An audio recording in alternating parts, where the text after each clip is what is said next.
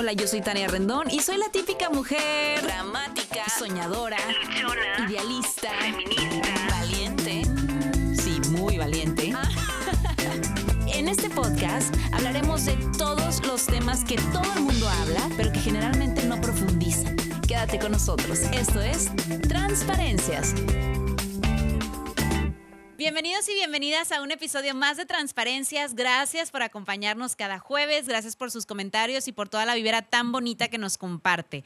Sin duda alguna, uno de los temas más tocados desde que inició la pandemia es el tema de las relaciones y es el tema del el amor, ¿no? Cómo se ha vivido el amor dentro de esta época de pandemia, época de COVID. He escuchado que hay personas que se conocen, hay personas que se divorcian, hay personas que se rejuntan y hay un poco de todo. Y es por eso que para este tema en particular decidí invitar a mi querido amigo psicoterapeuta Daniel Morales. Bienvenido, ¿cómo estás? Muy bien, muy contento de estar por acá, Tania hace, mucho que no platicábamos y menos en este contexto de, entrevista, digo, porque sé que el, el podcast, cuando tienes un invitado, típicamente es como una entrevista y pues estás conversando sobre temas que, aportan mucho valor. Exactamente. Me encanta platicarle a toda la gente cómo es que conozco, cómo es que conozco a mis invitados y a Daniel yo lo conocí en Azteca haciendo un programa que se llamaba Hablemos, Ahora. Hablemos Ahora. Y ahí la verdad es que eh, nos hicimos muy buenos amigos, incluso llegó a ser mi terapeuta también para unas, unos problemillas de la vida que yo tenía que ya no tengo, según yo. Pero bueno, eh, el caso es que bueno, la vida nos conectó y ahora estamos aquí precisamente hablando pues del amor en tiempos de COVID Dani, y vamos a hablar en general, vamos a hablar de manera real y de manera orgánica. ¿Cómo es que has visto tú el amor en estos tiempos de pandemia? Si me quieres hablar de manera personal o de manera general, es válido. Vale, primero 10 segunditos, agradecerte y agradecer a tu audiencia por, por estar escuchando este episodio. Escúchenlo hasta el final, seguramente va a estar muy bueno. Sí, por favor, quédense. Y bueno, pues yo creo que hay, un efecto, que existen muchos efectos, el efecto Barnum el efecto mariposa, el efecto bola de nieve, el efecto Hawthorne. No conozco ninguno de ellos. Son puros efectos que, por ejemplo, el efecto Hawthorne te habla de que la gente cuando hay una cámara cambia su comportamiento. Ok. Entonces, cuando la gente se siente observada, cambia su comportamiento. Y bueno, es un efecto de comportamiento que, que existe, ¿no? Ok. Y hay un efecto que se conoce como el efecto Big Brother, que también hay efectos que son como no, no quiero decir que, o sea, no son tan científicos, pero se les denomina efecto porque se repite. Ok. Y en muchos lugares puede verse cómo este, esto sucede. Y el efecto Big Brother te habla de cómo se maximiza algo, algo complicado en una relación de cualquier tipo, ¿no? Ok. Y toma como contexto Big Brother, refiriéndose a que entran como extraños, pero de repente cositas tan chiquititas se vuelven algo muy conflictivo y muy complicado. Ok. Y muchas parejas han estado viviendo el efecto Big Brother. Entonces, yo creo que esto de la pandemia nos, nos lleva a diferentes caminos y, la, actitud que tenemos, la, la personalidad que tenemos, la mentalidad que tenemos, es lo que finalmente determina el resultado. Wow. Entonces, pues si hay gente que les ha pegado duro, porque no han aprendido o no han sabido manejar eh, asuntos de tolerancia la frustración, de respeto, de... Y bueno, ya estoy dando tips indirectamente, ¿no? Pero es, es un tema en donde empiezas a vivir roces y, cómo manejas esos roces, porque estás, bueno, estuvimos durante una etapa, ahorita un poquito menos, pero estuvimos, eh, pues no sé cómo lo viviste tú, pero eh, encerrados durante al menos tres meses. Claro, y es que yo, por ejemplo, he platicado con mucha gente y obviamente todas me han dado como opiniones diferentes, pero por ejemplo, amigas casadas que tienen, no sé, dos, tres años de casadas, ya no lo aguanto, ya no lo quiero ver, quiero que se lo trague la tierra, quiero que se lo lleven, o sea, de verdad es horrible. Antes era padrísimo porque se iba a trabajar a las 8 de la mañana, llegaba a las 6, cenábamos y bruto y yo, ok, pero pero no se supone que obviamente te casas con una persona para estar toda la vida con esa persona, aguantarle absolutamente todo. ¿Y por qué? Cuando la vida decide decirte, oye, pues órale, vamos a convivir, vamos a platicar, es de que, se vaya, no lo quiero ver. ¿Por qué sucede esto? Yo, creo que el, hartazgo es normal cuando no sabemos balancear las cosas en el día a día. Y, y, no lo digo desde, un, desde una posición como experto, yo también me he hartado y he estado eh, en necesidad de, obviamente, pues ir a un masaje o ir, ir con mis amigos. Lo más difícil fue cuando recién estaba lo de la pandemia. Creo que marzo, abril, justo mi cumpleaños en medio de abril, encerradísimos, sin ver a nadie, sin car parade, sin nada de nada. Y pues nada más encerrados, mi esposa, mi bebé y yo. Y ahí obviamente llegaron muchos retos, muchos desafíos, pero también creo que está, está en, la, en la mentalidad de uno el, cómo esto es, se vuelve un problema o bien lo ves como una oportunidad para conectarte mejor. Claro. Entonces, eh, ¿qué pasa? ¿Por qué nos hartamos? Nos hartamos por la, la, rutina, o sea, cuando realmente estás en, un andar tan repetitivo, pues obviamente te, va a pegar porque en, general en nuestra vida no nos gusta la, repetición de algo tan, desde el punto de vista tan monótono. Y entonces cuando le metes una actividad diferente, es cuando se empieza a refrescar y empiezas a ver una nueva luz y empiezas a sentirte diferente también. Entonces yo creo que mucho está en que no tengamos un, equilibrio y un equilibrio en lo físico, espiritual, interpersonal, familiar, interpersonal, amistades, en el formato que se pueda, porque probablemente si nos escuchan y seguimos en pandemia, pues aún así te puedes conectar con gente a distancia. Claro. Y mucha gente se ha conectado a distancia y tengo un buen amigo, uno de mis mejores amigos, su relación de pareja empezó en pandemia. Y, sí se puede. Y le va muy bien y está muy contento y muy agradecido con Dios. Y, y yo creo que está en uno. Finalmente, siempre voy a regresar a que no podemos generalizar tantas cosas. Yo creo que hasta en este tema de la pandemia, eh, cada uno decide cómo, cómo vivirlo. Claro, yo creo que sin duda la pandemia llegó, o sea, no sé, es la manera en que yo la percibo, llegó como para enseñarnos como muchas cosas de, hey, te estabas perdiendo tiempo con tu hijo, hey, estabas atorado en el trabajo, hey, tú, tu esposa no tienen buena comunicación, entonces llega esta pandemia, llega y te enfrenta con los problemas en los que generalmente los seres humanos corremos, huimos y llega y te enfrenta y es de que, no, pues no, ya no se pudo, ya, me divorcio, ya, no, bye, yo me voy a un cuarto y tú te vas al otro y ya es como que eh, huimos básicamente de todo eso. Digo, te lo digo porque a mí me tocó también vivirlo, es de que huir, de que no, no, no, mejor bye, o sea, ¿y, ¿y por qué nos cuesta tanto enfrentar eso, no? O sea, lo hablaba precisamente hoy con mi mamá de que ¿por qué te cuesta tanto enfrentar una realidad, un problema? Si la vida ya te lo está poniendo, enfréntalo, porque es tan complicado de pronto. Y, está bien padre porque siempre vamos a regresar a esa realidad, en donde, oye, ya traes un detallito chiquitito con esta persona. Eh, tengo un amigo que hace poco me pidió el contacto de una sexóloga porque necesita mejorar en esa parte y le compartí el contacto de, un par de personas que creo que pueden ayudar. Y me dijo, en este tiempo de la pandemia se agravó mucho más. Y yo sé que eso sucede, pero también sucede con la parte positiva. Claro. obviamente, desde la óptica del ego, pues ese es el, el, gran enemigo de nuestra felicidad. Y en tiempos de pandemia estás encerrado con una persona que si lo ponemos en, en un, desde una perspectiva laboral, pues es un socio. Es un socio que está a un lado tuyo y que funciona diferente, que piensa diferente, que reacciona diferente pero estás encerrado y esa es la gran diferencia. No te despides del trabajo y, y, cada uno a su casa. Lo tienes en tu casa, trabajas en tu casa, todo lo vives en tu casa y es por eso que es tan, tan complejo. Pero el asunto del ego viene a decir, prefiero tener la razón que ser feliz. Prefiero tener la razón que ser feliz. Entonces te metes en un conflicto con la gente que está cerca de ti eh, y pues bueno, pues tienes que hacer acuerdos, eh, ceder, que exista ese ceder, ceder, para que exista también ese ganar, ganar. Y finalmente eh, existan reconciliaciones diarias, misericordia, misericordia diaria y pues un nuevo comienzo cada día tratando de hacer las cosas mejor que como las hicimos ayer.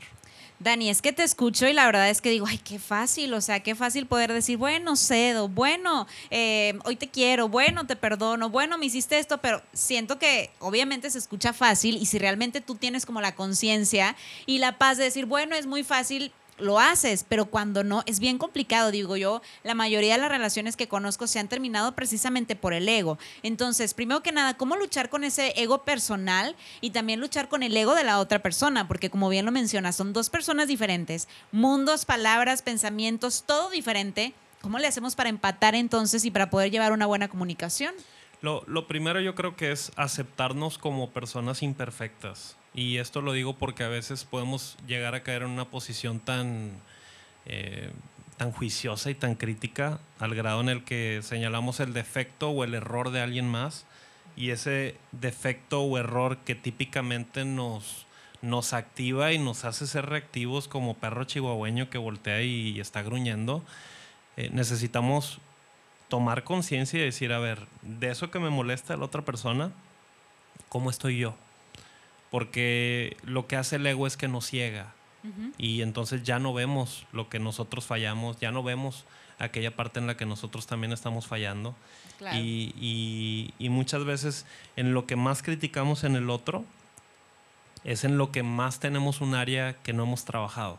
De manera, o sea, nosotros. personal. Ajá, de manera personal. Y, es, es, entonces ahí cuando tenemos que abrir los ojos y como dice Jorge Bucay, tu pareja es tu mejor espejo.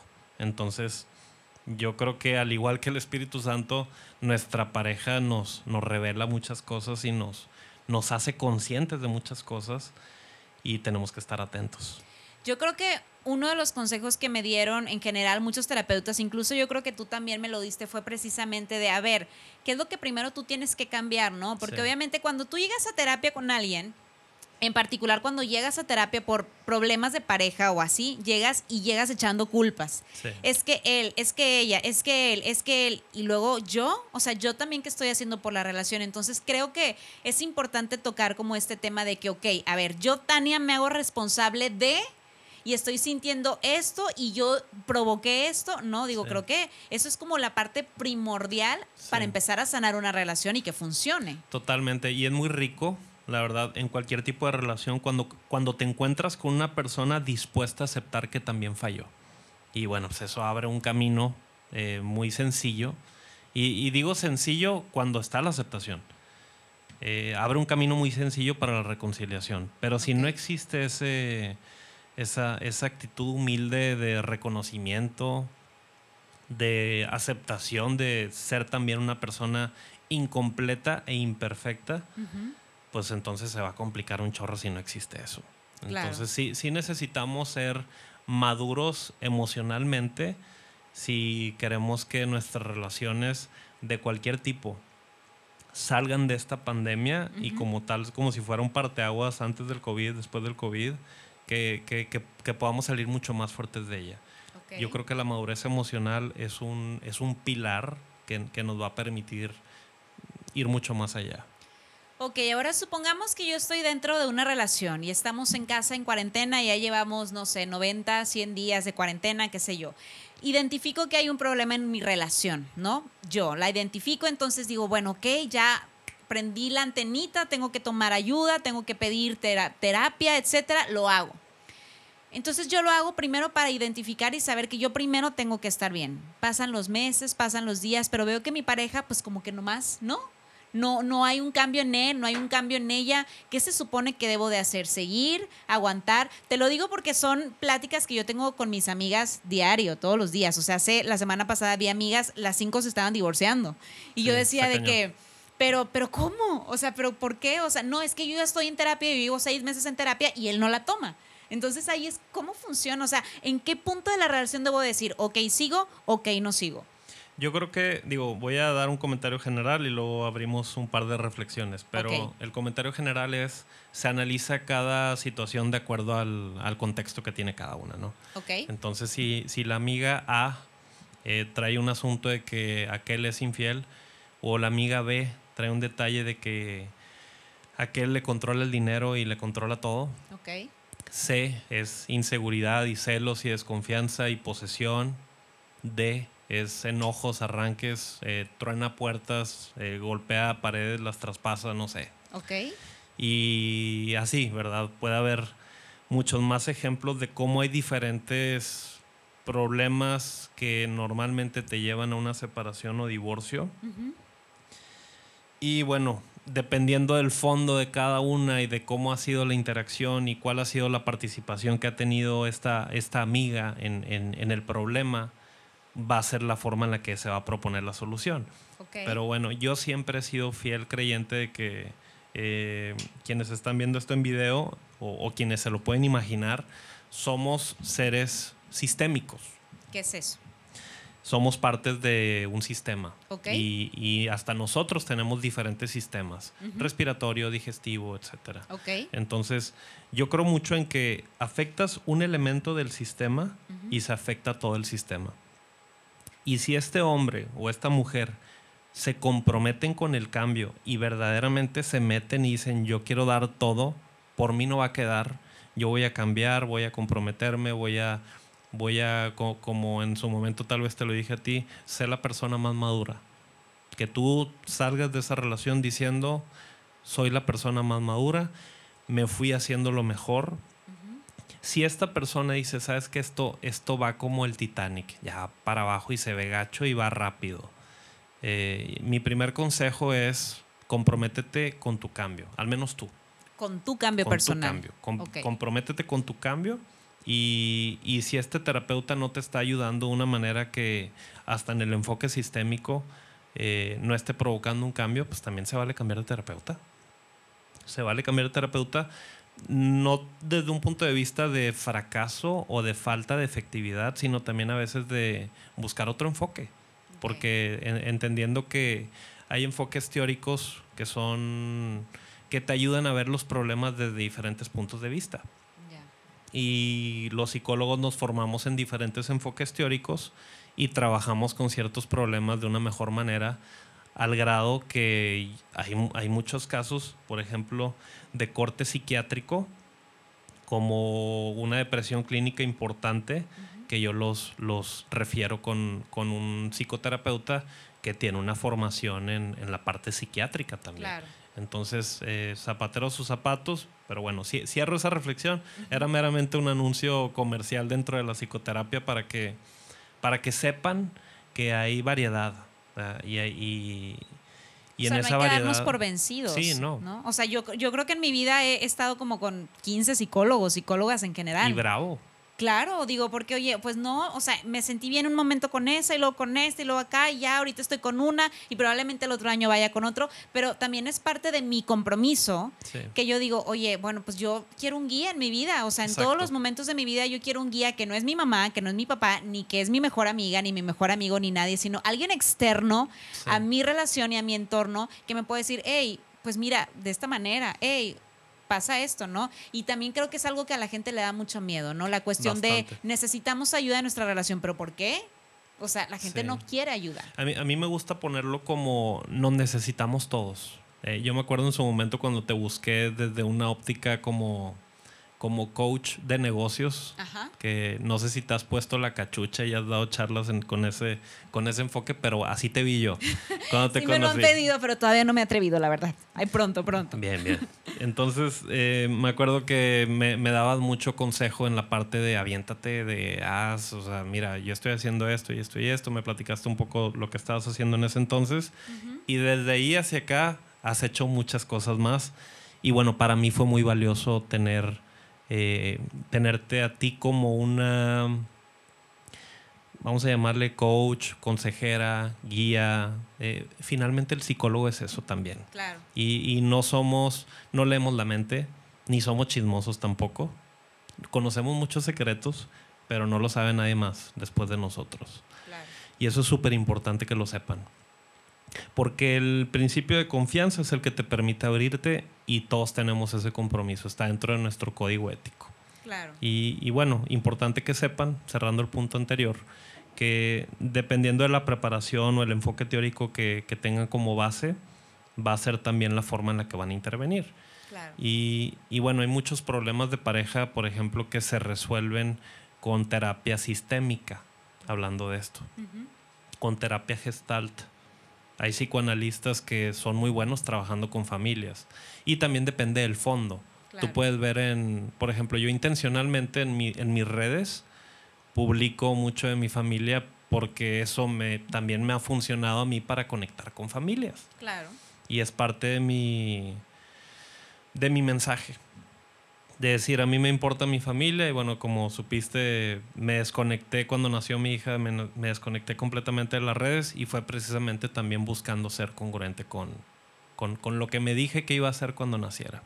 Claro, y es lo que tenemos que hacer precisamente a la hora de que nosotros nos comprometemos a una relación. Cuando decidimos casarnos, vivir en pareja, vivir en unión libre, digo, porque ahorita la verdad es que pues ya hay mucha gente, tiene como muchas teorías y demás, digo, al final aquí no juzgamos absolutamente nada.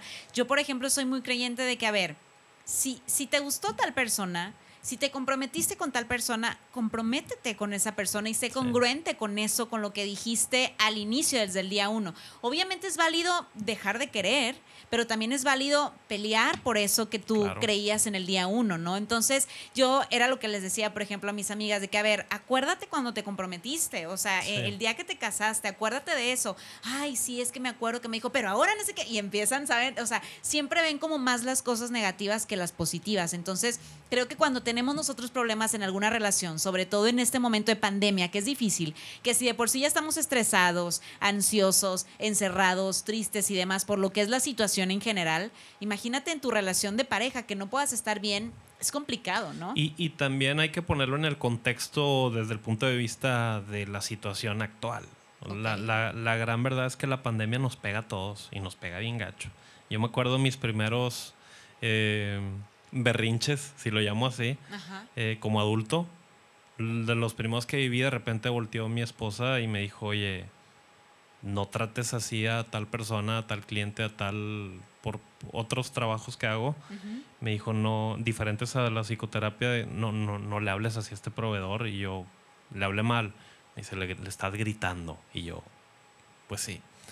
Y la pandemia, lo que sucede es que, bueno, sobre todo la, forma en la que a mí me afectó fue porque nos comprometimos mucho con el estar encerrados al 100%.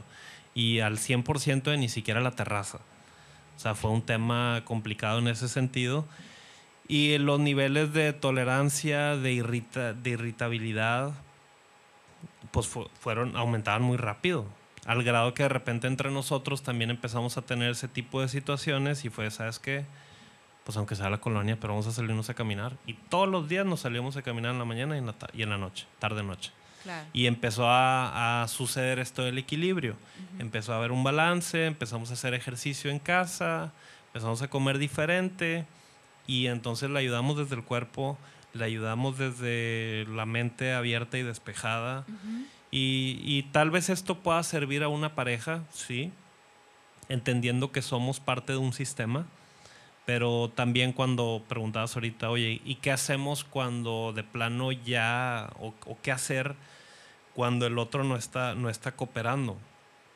Pues bueno, a veces existe este, este, este compromiso de, pedirle en confianza si, si se puede involucrar, eh, ¿cómo, llamarlo? Una, una intervención virtual y existen programas en línea, existen podcasts como este, existen eh, pruebas en línea. Hay, mucho material que no involucra a una persona enfrente de ti, porque entiendo que, y lo digo con, con apertura, los hombres batallamos más en, en, ir a una terapia que las mujeres. Claro. Y eso es, es, está comprobadísimo. Cada vez acuden más hombres, pero si tu pareja varón no, no quiere ir a la terapia, lo que yo he sugerido es, oye, pues y tengo un programa en línea que se llama Renueva tu mente y lo han utilizado, lo han consumido estos varones y les ha ido muy bien a, las parejas. Y, bueno, a lo que voy del podcast también es que hay temas como este, que en el momento en que escuchan algo, eh, yo soy creyente en Dios desde la rama como cristiana evangélica, más que católica, y yo le digo a las parejas, ve a la iglesia o ve a la parroquia, porque te paras en un lugar, te sientas en un lugar y hay una persona, una tercera persona, llamémosle pastor o sacerdote, que te está hablando a ti y le está hablando a ella. Y las pedradas no son nada más para ti, son también para ella. Claro. Y en el momento que tomes conciencia de que no son pedradas, sino que es contenido útil, que te lo comparten para mejorar tu vida y mejorar tu matrimonio y mejorar tu familia, en ese instante que lo reconoces con ese nivel de valor, empiezan a cambiar las cosas. Porque ya dices, desde la humildad, ya le hablo a mi amigo y le digo, ¿sabes qué? Oye, ¿tú cómo le haces para manejar esto? Estoy batallando con este tema. Y llega un punto en que otro amigo le dice, oye, yo estoy yendo con un psicólogo o estoy yendo con una psicóloga. Pues ¿quién es esa psicóloga? ¿O quién es ese psicólogo? Claro. Pero fue porque empezaron con, aunque sea, con un recurso de una persona que no está enfrente. O sea, si, si le quieres recomendar eso a tus amigas, diles, escuchen mi podcast. No, yo ya les dije que vayan a la iglesia, que oren, ya digo, que ya. Vayan a la ya. iglesia, sí, ya exactamente, no, yo siempre les digo, y la verdad es que, digo, desde que yo voy a la iglesia, digo, y desde que soy cristiana y demás, este, yo a todo mundo es de que no, pero no te des por vencido, y justamente tengo como tres veces que random me ha aparecido una imagen en redes sociales que dice, está muy de moda el que seas libre, está muy de moda el que te divorcies, el que si no quieres a una persona te vayas, pero no está nada de moda el que luches por esa relación el que luches por ese matrimonio, el que regreses al por qué te enamoraste y así. Y esa es la realidad. Digo, obviamente hay muchas como... Eh, comentarios u opiniones de la gente de que no, si no, si no te da, órale, vete. Si no te dio, este, quítate y, y salte y divórciate y demás. Pero yo, por ejemplo, a mis amigas jamás les dije que se divorciaran. O sea, yo siempre fue de que ve a la iglesia, ora por él, pide ayuda primero tú, ¿sabes? Y creo que precisamente ese es como un mensaje muy claro que nos deja la pandemia en este momento, es de que, hey, demonio, que te presentabas de vez en cuando, pero que ahorita estás 24 horas porque te veo más directo ahora que estoy en casa, tengo que poner atención y tengo que pedir ayuda. Claro, claro. Y, y repito lo que decíamos hace ratito, todos nos necesitamos, no solo desde el enfoque de la terapia, sino también de eh, las amistades que suman son súper importantes en estos tiempos difíciles. Claro. Porque un buen consejo de una amiga ayuda a que se dé la reconciliación y a que pueda suceder un cambio, pero un mal consejo de una amiga destruye algo tan bello y que finalmente también tiene el potencial de afectar a los hijos. Claro. Entonces, Eh, si saliera la pregunta, eh, que creo que sí la hiciste, pero me fui por la tangente de hasta cuándo, cuál es el punto en el que ya, yo digo, sí hay un hasta cuándo, y cuando le preguntaban a, Jesús cuántas veces hay que perdonar, contestó 70 veces 7, son muchas, pero habla más de un hábito de perdonar, habla más de un hábito de tener eh, una disposición a ser humildes, una disposición a buscar el, el, el, el, cómo sí, pero definitivamente sí hay puntos, y, bueno, en su momento lo platicamos, ¿no? Hay, hay puntos en los que es más un patrón, no hay arrepentimiento, y cuando es así, hay que abrir los ojos. Y solamente lo dejo como un mensaje porque sí es importante que de mí salga eso también. Claro. De decir si hay, hay de niveles a niveles. Y lo digo porque recientemente llegó una persona eh, muy golpeada y, y es un patrón que lleva años. Entonces ahí sí es un, por favor. Claro, claro. Digo, pues ojos. yo creo que desde el punto en de, desde donde estamos es donde nosotros tenemos que abrir los ojos, sanar la relación, sanarnos nosotros y decidir si continuamos o no continuamos. Digo, obviamente todas las relaciones son diferentes y todos tienen problemas diferentes. Sí, claro. Lo que nosotros queremos motivar en este podcast, en este momento, es de que, hey, la pandemia te está hablando en ese momento para sí. decir, pelea con esos demonios, busca enfrenta ayuda. tus problemas, busca ayuda y soluciona. Y si no hay solución, bueno, busca siempre tu bienestar. Yo siempre le he dicho en general, no solo a mis amigas, a mis seguidores y demás si tú estás bien, por ende todo tu alrededor va a estar bien. No hay forma de que tu alrededor esté mal si tú estás mal. Y algo importantísimo es que sí, sí se haga el esfuerzo. O sea, eh, entendiendo esfuerzo como hay una resistencia que se opone y, y, tú vas en contra de esa resistencia. Okay. En el tema del ejercicio, por ejemplo, pues es, es levantarte a las 5 de la mañana, ¿no? Claro. Y en el tema de como tal una ilustración, es, es el viento que se opone al avión que por el esfuerzo del avión hace que se levante. Uh -huh. Y eso somos nosotros. Somos aviones que tenemos una meta, que queremos llegar muy lejos eh, con nuestra pareja, nosotros también, tenemos sueños individuales también. Y, y, bueno, hay que luchar por esos sueños, hay que luchar por los sueños de la familia. Y, y si necesitamos ayuda, hay que levantar la mano inmediatamente. Que no porque hay mucha gente. Y claro. hay mucha gente dispuesta a ayudar en muchos formatos. Uh -huh. eh, formatos gratuitos como un podcast son súper útiles. Claro. Y, y, hay webinars hasta la fregada. Y gratis. Y gratis. Y, y hay de todo. Nada más es cuestión de interesarse por ese cambio.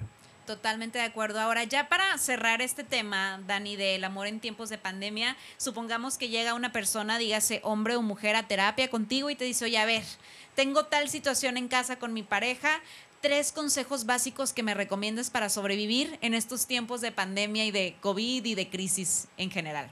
Yo creo que lo primero, eh, hablando del COVID, es recuperar el humorismo.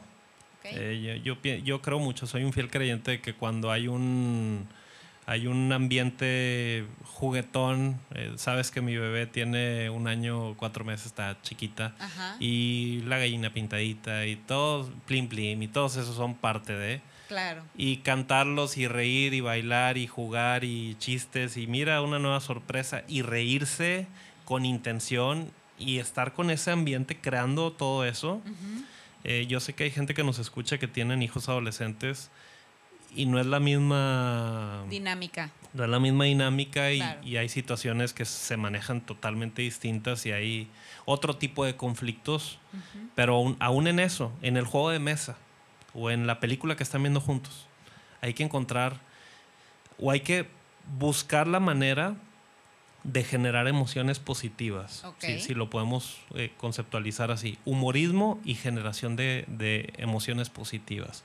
Yo creo que eso es clave para que nos distraigamos y, hagamos a un lado todo el tema crítico de números y cosas. Y... Que se diviertan entre ustedes, o sea, y en general, ¿no? Sí, exactamente. Y bueno, yo creo que la segunda es, es, uno de los pilares que considero de, de, todo tipo de relación, no solo de la relación de pareja, la comunicación. Una comunicación efectiva, eficaz y eficiente en donde hablamos de manera clara, abierta y directa todo lo que nos incomoda o todo lo que nos aqueja o molesta y tenemos una apertura para, para dialogarlo. Decir, ¿sabes qué? No me gustó cuando me dijiste esto y sí me gustó cuando dijiste esto. Eh, no, no solo irnos por la parte del no, sino también por la parte del sí. ¿Para qué? Para que haya eh, una reducción o eliminación de todo aquello que me causa un malestar y haya un incremento de todo aquello que me produce un bienestar. Y eso, ¿cómo va a suceder? Con una buena comunicación. Hay una frase que me encanta que decir que es que no existen buenos perdón, no existen adivinadores, solo buenos comunicadores. Entonces, para mí va a ser difícil, aunque sea psicólogo, porque dicen, es que tú eres psicólogo. No, no, es cierto. Es difícil adivinar. Claro. Eh, eh, una buena relación tiene que ver con las dos partes teniendo una buena conversación, un buen diálogo. Okay. Y si tenemos esa apertura de, de hablar lo malo y hablar lo bueno, tranquilos, sin alebrestarnos, estando a gusto con, lo que sucede, finalmente vamos a tener más herramientas para poder cambiar las cosas. Ok. Buenísimo. ¿Y tercero? ¿O, era, ¿o era ese? Bueno, pues es, En teoría el segundo y tercero. El, segundo y tercero, digo, el tercero pues puede ser el respeto. Claro. Que no se pierda el respeto. Que no se pierda el respeto, porque con, con todo esto, como hablaba del ejemplo personal, el alto nivel de irritación, si recordemos la, si recordamos, perdón, la fase, las fases de la violencia, que hay un, hay un, hay un, hay, un disgusto y luego hay un incremento de la tensión y luego hay una, hay una explosión. Si en esta parte del incremento de la tensión eh, o de la irritación nos respetamos, a mí me gusta mucho, hay, hay unas, unas pulseritas que decían cuando yo estaba en la escuela, What will Jesus do? ¿Qué, qué haría Jesús? Y nos las compraban nuestros papás con la intención de que tomáramos buenas, buenas decisiones. Claro. Y es como si imaginaria, imaginariamente volteáramos y viéramos esa pulsera y dijéramos, ¿cómo trataría yo a mi pareja en esta situación? Aunque hizo algo que no está bien, con respeto. Y si existe ese respeto en los momentos más complicados y más difíciles, va a ser un hoy por ti, mañana por mí. Porque yo también voy a fallar y esa parte del respeto es algo que finalmente se convierte en una cultura.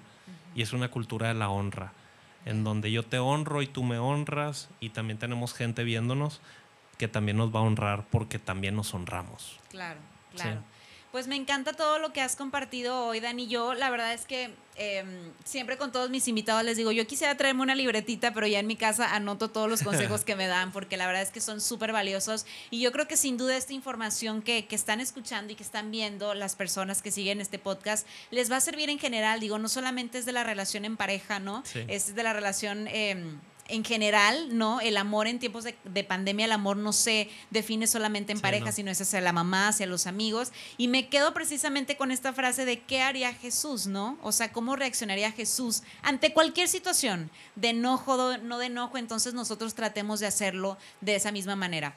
Compárteme, por favor, tus redes sociales donde la gente te puede contactar. Estás consultando en línea, ¿verdad? También. Sí, también. Me pueden encontrar como Daniel Morales, psicólogo, en las diferentes redes sociales y en www danielmorales.mx. El programa de Renueva tu Mente lo encuentran ahí. Lo encuentran en ese sitio también. Buenísimo. Pues muchas gracias por tu tiempo, Dani. Gracias a ti, Tania. Encantado de estar contigo. Igualmente. Igualmente. Pues bueno, yo soy Tania Rendón y nos vemos y nos escuchamos el siguiente jueves. Bye bye.